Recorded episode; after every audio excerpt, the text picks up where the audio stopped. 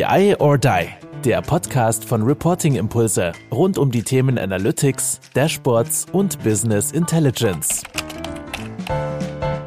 Hallo liebe BI or Die Community, eine weitere Folge von unserem Podcast BI or Die. Heute live von der BI or Die on Tour im Headquarter von Drive in Köln. Und wir wollen, ich und der Oliver, jetzt darüber sprechen, was eigentlich How to Self-Service bedeutet. Ich habe mal ein Statement mitgebracht, Olli. Kannst du gleich mal drauf antworten?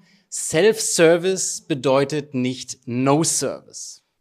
Ja, was kann man dazu sagen? Ähm, das ist an die IT gerichtet, oder?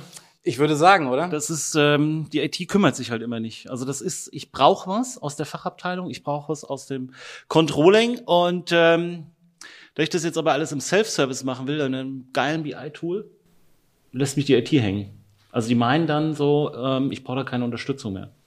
Und das erleben wir halt immer wieder, dass tatsächlich aus äh, Self-Service ganz oft No-Service wird. Ja, und man, man denkt aber trotzdem, man hat ja schon so viel gemacht, weil man hat eine tolle Datenqualität, man hat ein tolles Tool angeschafft, man hat so viel Zeit auch schon in diese ganzen anstrengenden Sachen ge, ge, gepusht, aber irgendwie muss ich doch noch mehr machen.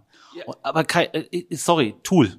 Das ist doch genau das nächste Stichwort. Weil das Tool löst ja das Problem nicht. Und das ist doch aber immer die Annahme. Wir schaffen uns jetzt ein schönes BI-Tool an. Wir schaffen uns die SAC an. Wir holen uns Power BI. Wir machen Tableau. Und dann läuft das schon. Dann macht die Fachabteilung ihre Dashboards jetzt selber und äh, der Self-Service läuft. Das funktioniert.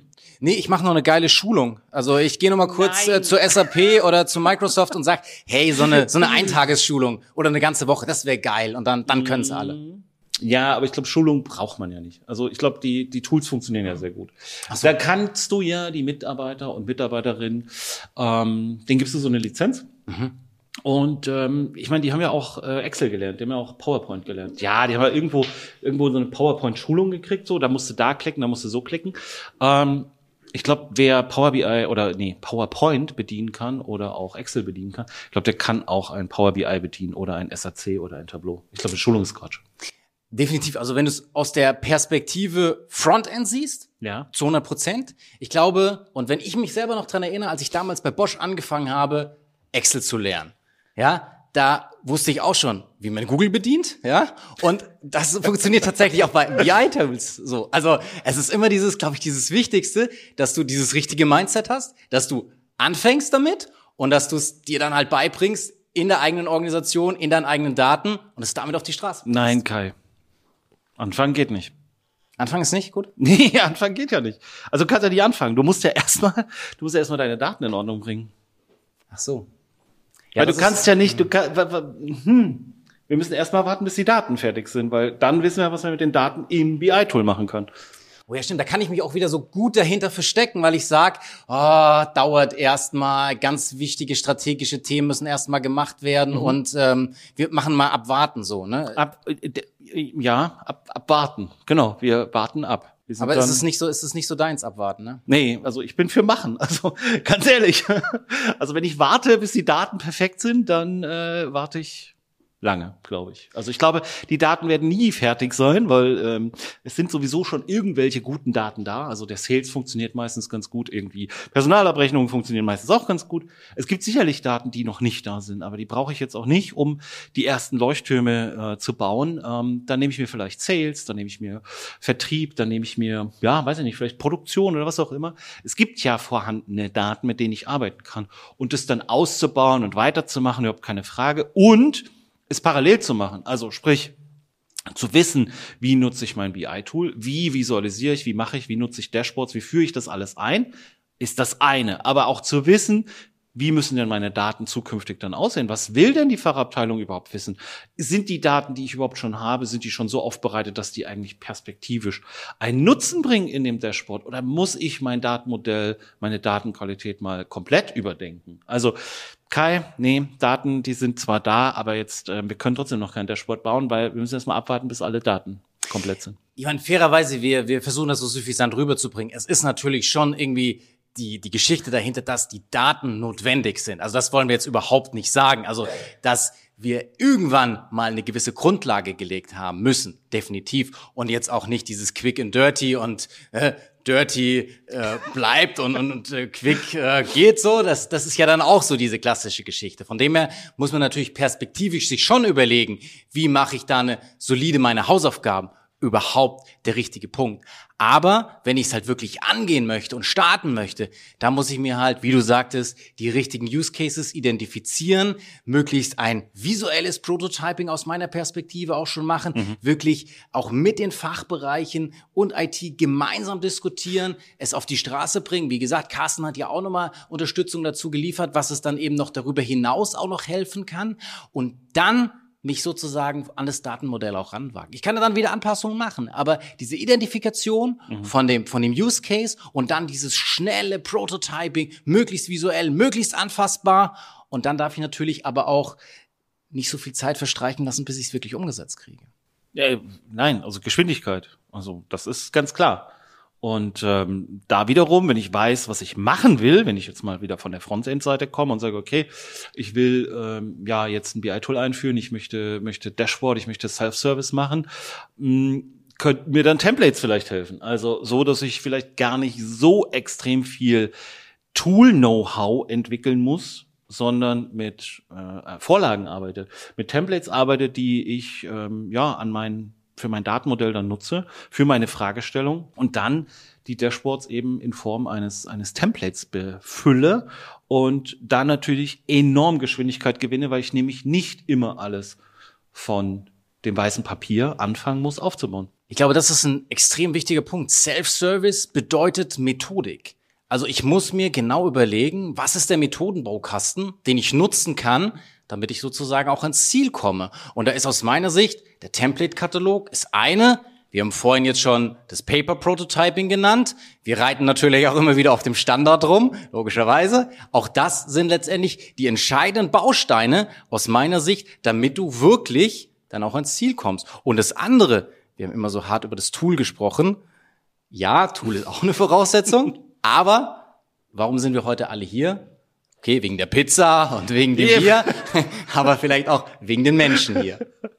Aber Kai, ähm, engt so ein Standard nicht ein? Also bin ich nicht noch schneller, wenn ich die Leute einfach machen lasse? Mal so gefragt. Also wir reden immer von Standard, aber was ist denn? Sollen wir jetzt mal aufstehen? Okay. Stehen, lass uns einfach mal aufstehen. Okay. Ich meine, das weiß ja im Podcast niemand. Das ist, äh Aber was ist denn, wenn wir keinen Standard haben? Wäre es dann nicht schneller? Oder hilft der Standard eigentlich, dass ich dadurch schneller bin? Ich würde eher Zweiteres sagen, weil ich meine, ich muss ja erstmal eine solide Basis haben. Da mhm. bin ich total überzeugt, komme ich mit einem Standard erstmal viel, viel schneller hin. Und dann, wenn ich sage, okay, ich will noch irgendwas Geiles machen, fair, dann mach das. Aber sei doch erstmal so weit, dass du sagst, okay, die Basics, die habe ich, die kriege ich auf die Straße und dann kann ich immer noch sozusagen die schönen Sachen machen. Also ich kann jetzt auch erstmal ganz normal Landschaftsmalerei machen und dann breche ich das und dann werde ich der, der, der größte äh, Künstler aller Zeiten. Aber ja das vielleicht nach das, und nach. Das ist äh, tatsächlich ein gutes Beispiel. Wir haben uns alle irgendwie mal mit, also zu meiner Zeit noch mit 18, aber heute fahren die Kids ja schon mit 16, 17 Auto oder begleitetes Fahren. Man hat sich auch in die Fahrschule gesetzt und hat erstmal die Verkehrsregeln gelernt. So, man war dann, man musste da irgendwie erstmal durch, war natürlich nur heiß darauf, endlich ins Auto zu dürfen und die erste Überlandfahrt machen zu dürfen, die erste äh, Beleuchtungsfahrt nachts, Beleuchtungsfahrt hat man das genannt. Also wir haben uns erstmal durch diese STVO gequält, durch diese Verkehrsregeln, haben die Theorie gelernt, die haben wir auch gar nicht hinterfragt. Und es war klar, wenn wir mit dem Fahrlehrer fahren lernen wollen im Auto, dann müssen wir das erstmal können und dann lernen wir noch die Praxis, nämlich im Auto. So, und wir wollten auch da jetzt noch nicht die, die super Rennfahrer werden und irgendwie äh, die Relle Monte Carlo gewinnen. Dafür muss ich mich dann nochmal weiterentwickeln. Da brauche ich ein anderes Auto. Das geht nicht mit meinem normalen Zweier Golf, den ich dann da vielleicht irgendwie fahre mit 18, 19. Und da hilft der Standard ja auch. Und äh, es ist auch niemand auf die Idee gekommen zu sagen, es wäre ja vielleicht schlauer, wenn wir statt rechts vor links eben links vor rechts fahren würden. Und von daher bin ich auch der Meinung, dass ein Standard. Länder, glaube ich, die haben das irgendwie umgekehrt. Ne? Also. Ja, aber fahr, geh du da mal hin. Nein, geh du mal hin mit deinem Standard, den du kennst, und fahr mal, fahr mal in England oder so oder in Hongkong Auto. Ich bin tatsächlich mit meinem Auto schon in, äh, in England gefahren. Ja. Das ist echt schwer, wenn du in den, in den Kreisverkehr fährst. es war, es, es, es war tatsächlich schon schwer in, in ähm, Nordirland rauszufahren aus dem, der Vermietstation. Da habe ich schon den ersten Fehler gemacht. Also, weil ich meinen Standard dort angewendet habe. Aber wir haben jetzt ja auch wieder letztendlich, äh, wir zwei sind dann gescheitert, äh, an der einen oder anderen Stelle vielleicht. Mit dem Standard. Mit dem Standard. ähm, und das zeigt ja auch wieder, es ist der Faktor Mensch ja auch. Ich kann oh. alles mhm. letztendlich drumherum, ich kann den Standard haben, ich kann eine tolle Methodik, die wir auch erwähnt haben. Ich habe ein geiles Tool ja. und dann ist es immer noch der Faktor Mensch. Ja, das stimmt. Hm. Und ähm, Faktor Mensch ist natürlich tatsächlich so ein Thema. Und wir haben ja auch gesagt, am Anfang haben wir gesagt, Self-Service heißt nicht No-Service. Und es ist ja tatsächlich immer so ein bisschen dieses die gegen uns, wir gegen die, die von da oben, die von da unten, die IT will nicht und der und alle wollen nicht helfen. Und also tatsächlich wieder das Plädoyer dafür, holt die Leute doch ab, setzt euch doch zusammen, ja, macht das nicht so wasserfallmäßig, sondern setzt euch zusammen, die IT, das Controlling, die Fachbereiche, macht kleine Teams, redet miteinander, hört einander mal zu, interviewt euch und ähm, dann, wenn die Kommunikation besser ist, dann funktioniert das, glaube ich, auch besser. Wir müssen zum Äußersten gehen, wir müssen miteinander reden. Ich glaube, das ist es. Also das wird in allen Projekten äh, leider oftmals viel zu wenig gemacht. Mhm. Wir sind ja heute hier wieder zusammen, um, um das zu üben. Und deswegen haben wir ja auch hier tolle Räumlichkeiten und, äh, und Bier auch. Das hilft ja manchmal auch. Also da muss man natürlich dann überlegen, äh, welches äh, Tuning man, man benötigt. Aber es ist natürlich genau diese Geschichte. Es ist am Ende des Tages relativ einfach. Aber es ist das, was, glaube ich, unterm Strich hilft. Ja, was auch hilft, Kai, ist das Wissen, dass nur noch wir und das, was wir mitzuteilen haben, zwischen uns jetzt und der Pizza steht.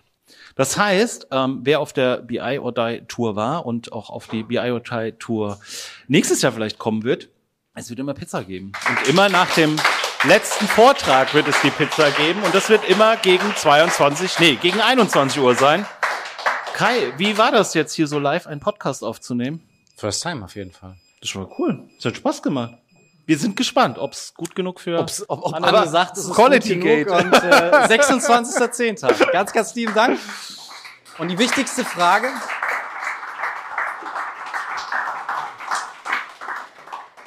Ist die Pizza schon da? Das war BI or Die, der Podcast von Reporting Impulse. Danke, dass ihr auch diesmal wieder mit dabei wart. Wenn es euch gefallen hat, dann hinterlasst uns doch eine gute Bewertung. Und abonniert den Podcast, um keine weitere Folge zu verpassen. Bis zum nächsten Mal.